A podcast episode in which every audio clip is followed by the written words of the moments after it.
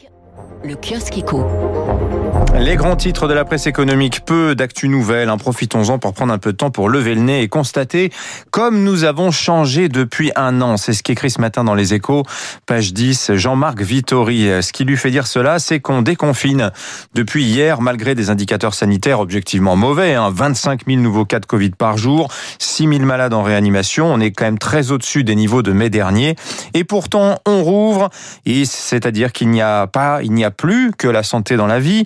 La vie, ce n'est pas garder la vie à tout prix. Les intégristes du médical ont du mal à l'accepter. La santé ne passe visiblement plus avant tout. C'est que la France, en fait, a d'autres soucis. Hein. L'opinion voit ainsi planer sur le pays en général et Emmanuel Macron en particulier l'ombre du sentiment de déclin. Les Français sont pessimistes. C'est bien documenté depuis quelque temps par les sondages.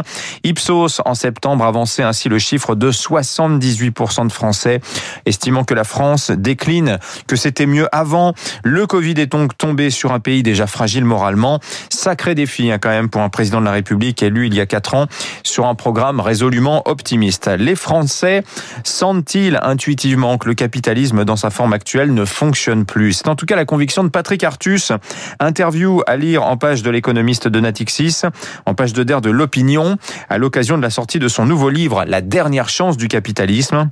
Cette dernière chance, en l'occurrence, selon Patrick Artus, bah, c'est de se rénover, car le capitalisme d'aujourd'hui, d'après lui, n'est plus efficace. Il fabrique peu de croissance, peu de progrès, peu de gains de productivité, peu d'emplois, peu de revenus par rapport aux années 50-60.